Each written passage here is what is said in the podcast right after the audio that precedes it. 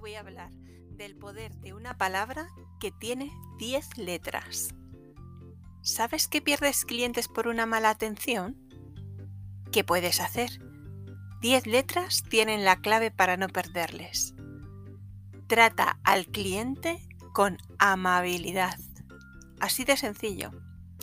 La amabilidad se refleja en la predisposición a atender de manera inmediata, tono de voz relajado y no alto, capacidad de escucha, capacidad para formular preguntas que ayuden al cliente a comunicar lo que quiere, capacidad de sonreír, capacidad de hablar su mismo idioma o en su defecto inglés, asentir regularmente mostrando atención, dejar de hacer la tarea que está realizando y prestarle atención, estar accesible para cuando el cliente te necesita, trato correcto con usted y si el cliente lo permitiese de tú, atendiendo el teléfono en menos de 30 segundos antes del tercer toque, con fórmula de cortesía en el teléfono, por ejemplo, Casa Rural Pepito, ¿le atiende Juan? ¿En qué puedo ayudarle?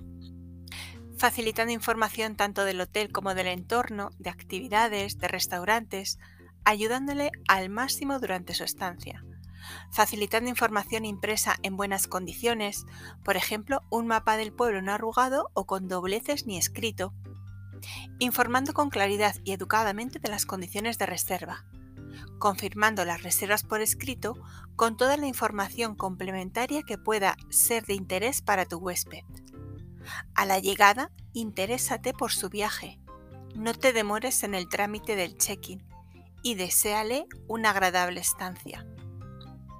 Como decía Lao Tzu, la amabilidad en las palabras crea confianza, la amabilidad en el pensamiento crea profundidad y la amabilidad al dar crea amor.